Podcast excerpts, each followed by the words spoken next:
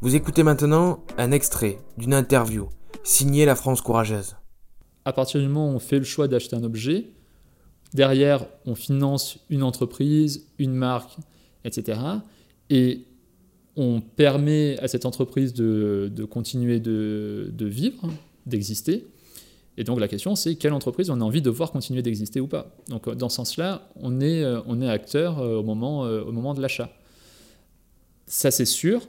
Euh, après, en, parlant de, consommateurs, il ne faut pas oublier que les entreprises qui fabriquent ont elles aussi euh, des responsabilités.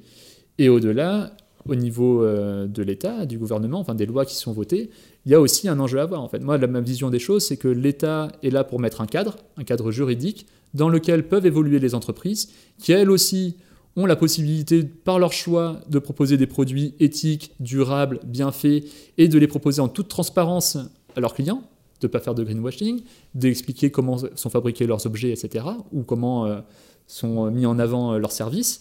Et après, une fois que le citoyen, lui, a toutes ces informations-là, il choisit en tout état de cause eh ben, vers quelle euh, entreprise ou quel objet il va se tourner.